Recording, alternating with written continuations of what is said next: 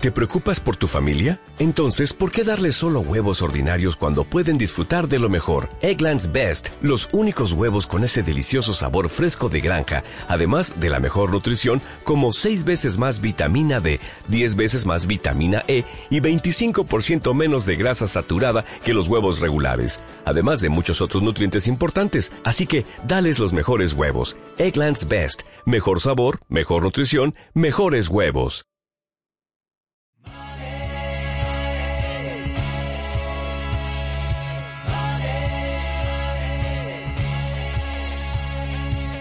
No tengo dinero, un podcast de Leopoldo Avaría producido por Imantia.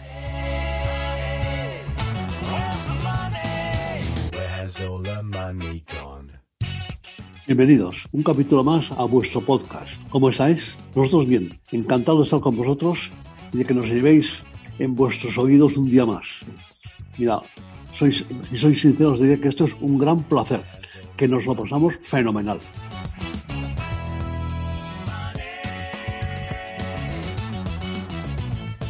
Hola Mario, ¿cómo estás? Muy bien, Leopoldo. La verdad es que eh, hoy tenemos preparado un tema en el podcast que me parece especialmente interesante. Mira, vamos a hablar de, de, ahorro, vamos a hablar de economía doméstica.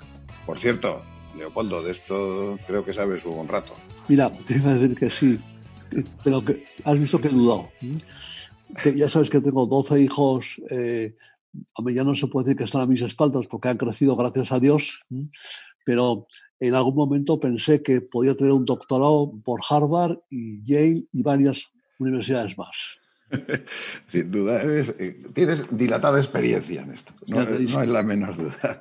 Oye, Leopoldo, déjame que te pregunte algo. ¿Tú qué, qué entiendes por economía doméstica? Mi, mi, mujer te diría que es ese disgusto que nos pegábamos todos los domingos ¿sí? cuando preparábamos el plan, de la el plan económico de la semana siguiente, basado en cuánto dinero tenemos hoy, cuánto va a entrar, cuánto va a salir. Porque lo que iba a entrar casi nunca entraba y lo que iba a salir casi siempre salía. Bueno, en, en casa ya aprendimos mmm, conceptos que los bancos y, y, las gestoras también habían descubierto, yo creo que después de nosotros, pero vamos, no, no lo sé, que era el concepto de financiación y refinanciación. Yo lo que hacía, lo que hacíamos mi mujer y yo era pedir un crédito cuando llegaba el vencimiento pedíamos otro crédito y con el segundo crédito pagamos al primero.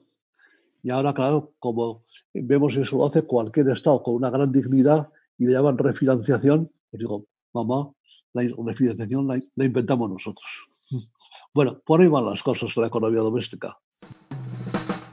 Money, money, money, money, money, money, money, money, money.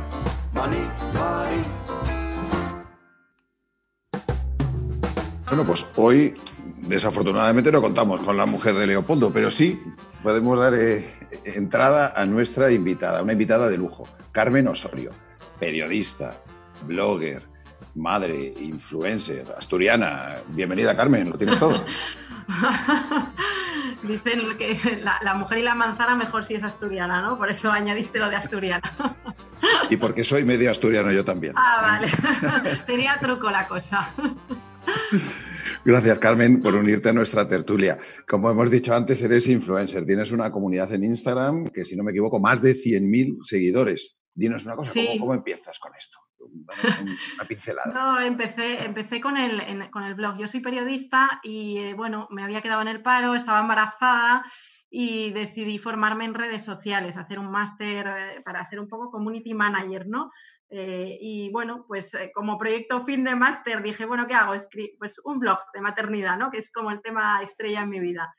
Y lo que empezó así como una, bueno, como una tontería o un juego, un, no lo sé, pues al final aquello, pues me di cuenta que había muchísima gente que quería compartir información, experiencias de maternidad, porque ahora no hay eso que, que, comentabais de 12 hijos, no hay esas tribus que había antes y al final pues las madres necesitan contar, hablar, eh, compartir y, pues, pues creció y creció y aquí estamos. Fantástico. Me gustaría hablar con el jefe de la tribu, Leopoldo, en este caso, y decirle, eh, preguntarle, Leopoldo, eh, seguramente una de las claves para la gestión de nuestras finanzas personales puede estar en la gestión del tiempo. Eh, ¿Cómo crees tú que la organización en general y el tiempo particular afectan a nuestras finanzas? Mucho, mucho. Y sobre todo, además, en familias un poco numerosas, eh, más. Porque hay que atender a la familia, hay que atender el trabajo. Cuando yo trabajaba en serio, no había teletrabajo. Ayer estaba pensando en la cantidad de viajes que he hecho yo en mi vida que me los podía haber ahorrado por, por lo que parece. ¿eh? Ahora, tendría muchos menos amigos que los que tengo ahora, ¿eh? que eso hay que contarlo también. bueno, entonces, oye, pues que, que, nosotros de verdad lo que intentábamos era eh, intentar ordenar un poco las finanzas en el sentido, muy al principio, eh, pues hacíamos aquello de los, sobre, los sobrecitos para comida, para diversión, para la electricidad, para, para, para. Y luego, como no salía casi nada de aquello, siempre acabamos cogiendo el, del sobrecito que decía diversiones. Y te divertías menos. Bueno, o más barato. Bien, entonces que intentamos ahorrar, sí, pero de verdad lo conseguíamos muy poco. Pero que sabiendo, mira, sabiendo que el objetivo no es el dinero, sino que el objetivo es que salga una familia maja, aguantas lo que haga falta, ahorras lo que puedes y si no puedes te quedas tranquilísimo. Dices, bueno, pues Alabamos a Dios. La verdad es que suena, suena muy bien. Carmen. Sí, sí. sí. Hay que ponerlo en práctica. Carmen, tú que eh, en tu blog analizas también cuestiones relacionadas, entre otras, con la economía doméstica, danos alguna recomendación. Pues bueno, mm, yo tengo cuatro hijos, ¿vale? A los que atender y a los que sacar adelante. Eh, para mí es clave la planificación. Eh, obviamente, como decía Leopoldo, eh, pues hay meses en que por mucho que planifiques, salen cosas o pasan cosas que te tiran un poco por los aires, ¿no? Lo que tú tenías ahí en, mente o, planificado o, escrito, pero, pero, sí que creo que es súper importante la planificación en las familias numerosas sobre todo, tanto de tiempo como de dinero, como de todo, ¿no? Porque al final mm, la situación te obliga a hacer un poco encaje de bolillos. Entonces, bueno, nosotros, por ejemplo, eh, yo creo súper importante que, tengas una lista de todos tus gastos, absolutamente todos, hasta el café que te tomas por la mañana todos los días, porque es la única manera eh, y, la manera real de saber cuánto gastas en cada cosa. Y en el momento en que pueda haber una situación eh, complicada o de crisis, decidir por dónde cortas. Entonces, si tú ya llevas un histórico de todos tus gastos mensuales, eh, cuando llega una situación inesperada, sabes de dónde vas a cortar, que como decía antes Leopoldo, eh, suele ser el ocio. Es verdad. Oye, Mario, ¿tenéis alguna cosa de ayuda a las familias? Nosotros somos una gestora de fondos, con lo cual no somos un banco, no, no, tenemos esa capacidad que tú bien comentabas de dar crédito. Pero lo que sí pensamos es que podemos ayudar a las familias si somos capaces de hacerles crecer su dinero que confíen en, nosotros y que nosotros, desde una forma muy sencilla, muy transparente, muy regulada, con total seguridad, ayudemos a que cuando Carmen piense que dentro de dos años, pues igual no es la universidad, pero esa ortodoncia que cae siempre, ese, no sé, esos mil gastos que hay, y yo no sé, vosotros también tengo, tengo tres hijos y cuanto más mayores son, más me cuestan. Esto es así. Entonces, eh, el tener seguramente eso ordenado y dar productos que sean capaces de canalizar esa inversión y dar un poquito más, la verdad es que con eso nos sentimos que aportamos un poquito a, que todo funcione.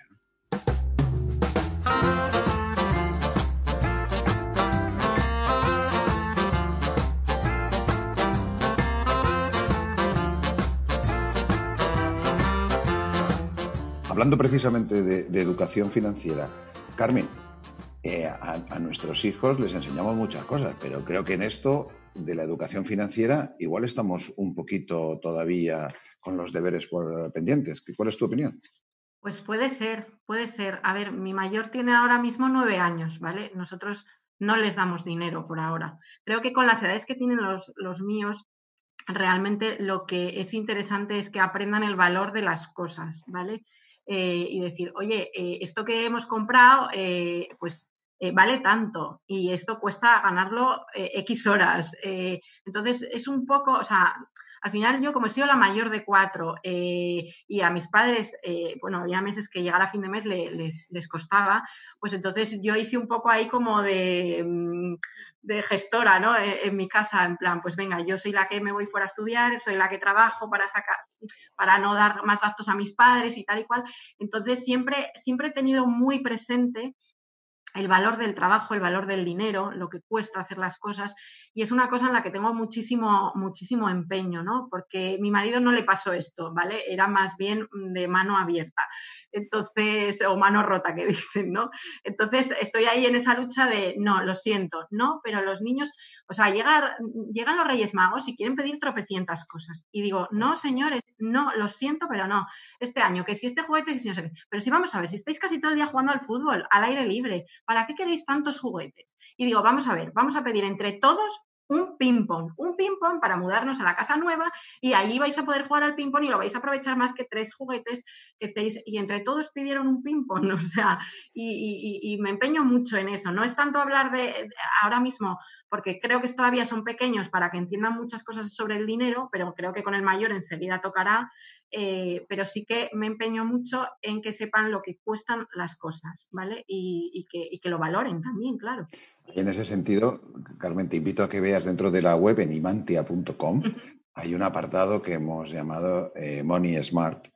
Y lo que hacemos es, es como una especie de píldoras cortas, con vídeos muy cortitos, hechos por niños casi de la edad de tu hijo para niños de la misma edad, donde se hablan de los conceptos básicos. Porque nosotros pensábamos que igual que nunca es pronto para aprender a ayudar en las labores de casa y que cada uno sea, sea consciente de que tiene que ayudar y que la educación en todos los campos tiene que entrar, pensábamos que esto podía ayudar. Te, invito y a los que Ajá, lo veré, lo entréis a ver qué os parece. Vale, genial. Bueno, os quiero lanzar una pregunta a los dos. Eh, no todas las familias son numerosas o súper numerosas. Hoy vemos que los niños pues, son bienes más escasos ¿no? y, y hay menos. Y seguramente si hay ciertos consejos que cuando empezabais vuestras familias os fueron de utilidad para ir construyendo precisamente vuestra economía familiar. Eh, Leopoldo, Carmen, ¿qué os acordáis de esos momentos y, y qué podríais contarnos para que sea de utilidad para quien nos escucha? Ah, Carmen, empieza tú, que seguro que te acuerdas, que te acuerdas mejor que yo. Mira, yo llegué al cheque bebé ese famoso que hubo, que daban 2.500 euros, y eso, ese cheque nos vino muy bien a, los que llegamos a, ese, pues eso, para, para, los típicos gastos iniciales, ¿no? Pero bueno, eh, aprendimos mucho a reusar, reciclar. O sea, realmente eh, lo que hay que intentar que la gente entienda es que eh, no tenemos por qué tener el último modelo de cada cosa.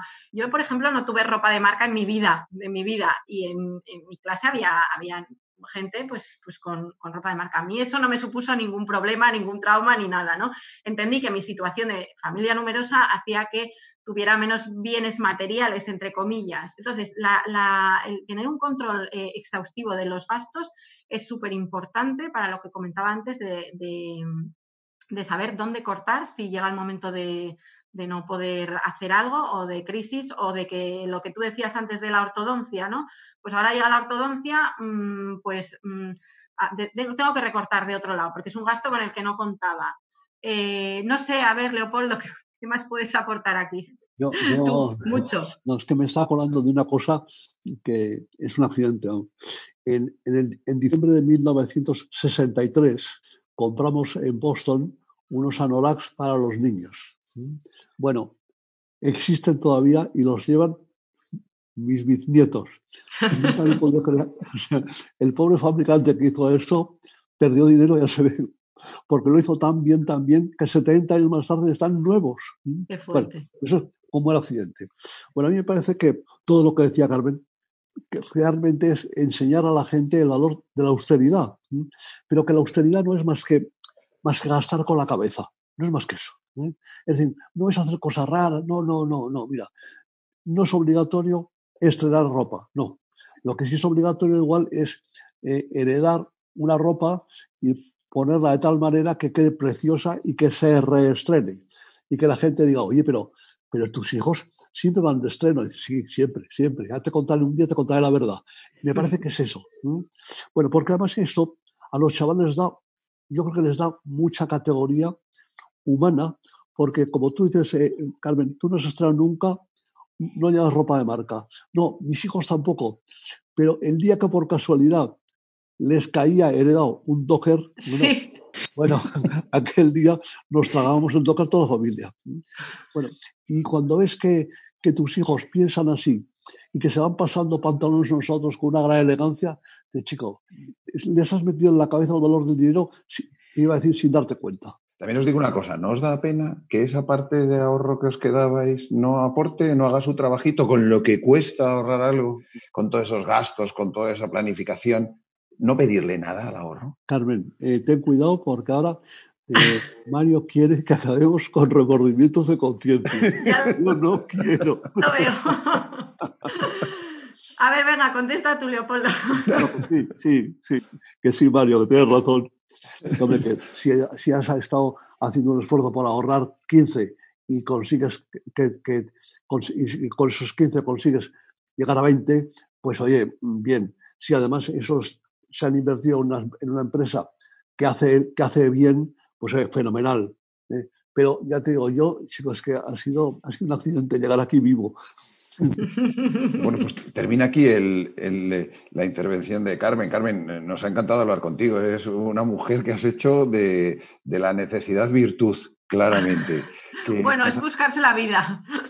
Pues eres máster en buscarte la vida. Eh, y además nos hemos dado cuenta, curiosamente, que las fórmulas que aplicaba Leopoldo, que ha aplicado durante su vida, siguen estando vigentes y que también... Sí, sí, siguen, siguen. Hay cosas que no cambian. vale heredadas de mi abuela. O sea, que esto es tradición, ¿no? Que esas fórmulas tradicionales que pasan de padres a hijos siguen funcionando, que funcionan igual en familias grandes que en familias medianas, que en familias pequeñas. Yo me quedo con la sensación de que muchas de esas fórmulas de economía doméstica que nos habéis contado hoy, pues que son un ejemplo clarísimo de organización, de disciplinas, de hábito, siguen aplicando, pero aplicando también a las empresas y al mundo del día a día, con lo cual creo que nos habéis dado una lección de realidad. Con lo cual, pues, eh, darte las gracias, Carmen, una vez más, a Leopoldo, como siempre. ¿eh? quería, añadir, una cosa, porque ahora, he pensado que aquí no solo se habla de familias numerosas, es que yo era hijo único. Me he dado cuenta ahora. está bien, está bien. Es, que estaba pensando, digo, pues, si, te has dejado lo más importante. Muchísimas gracias, de verdad, de corazón. Muchas gracias. Desde la más pura ignorancia, con Blanca Basanta.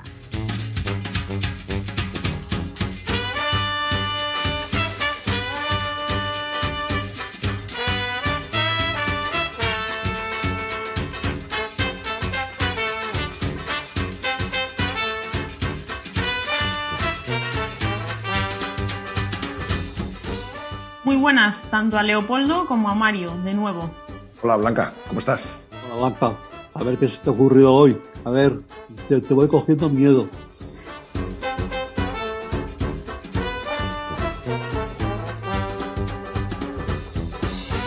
Miedo ninguno, Leopoldo, porque ya verás que mis preguntas son además muy simples, pero es una, especialmente esta, que me preocupa bastante y es que eh, yo no tengo ni idea de ahorrar. Eh, la verdad es que es algo que no me he tenido que plantear quizá hasta el día de hoy eh, cómo sé la cantidad que tengo que ahorrar eh, en cada momento, ¿no? Y es una experiencia que me falta y me parece, la verdad que oportuno, ¿no? Preguntártelo a ti porque pues, a lo mejor experiencia a ti no te falta, ¿no? Sí, no, no, no me falta de intentar ahorrar, es distinto de ahorrar. Y entonces hay un tema que a mí me gusta, que lo he hecho en empresas y que me parece que es aplicable a la familia también, que es lo del presupuesto base cero. El presupuesto base cero no es más que decir, oye, en vez de hacer el presupuesto sobre el del año pasado, o el año pasado gasté 100, pues me voy a gastar 103. No, es decir, oye, imagínate que mi familia empieza de cero, ¿cuánto tendríamos que, gastar? No, arrastras los vicios anteriores, por decirlo así, sino que empiezas de cero.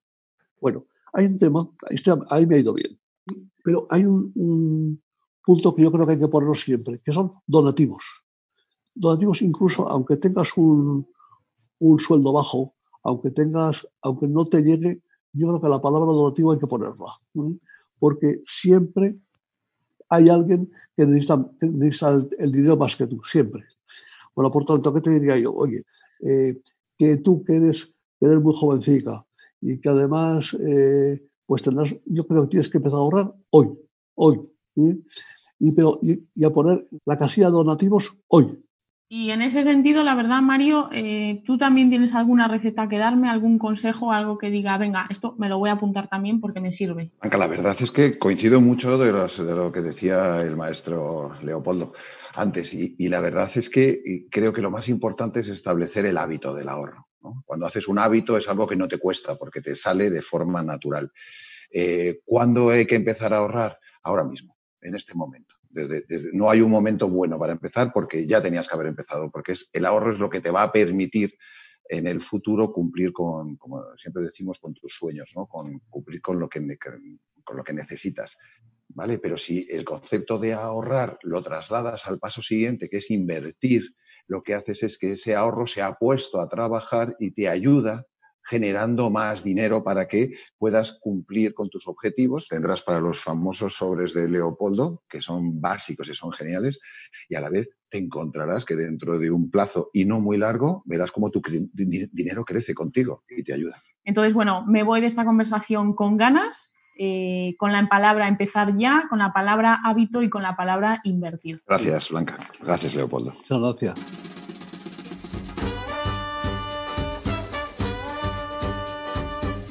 Cerramos este podcast agradeciendo, como siempre, a Blanca, a Leopoldo, su participación.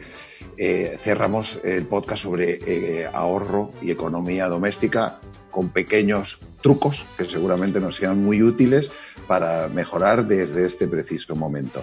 Muchísimas gracias a todos por escucharnos y os emplazamos para el próximo podcast de Imantia. Gracias y hasta pronto.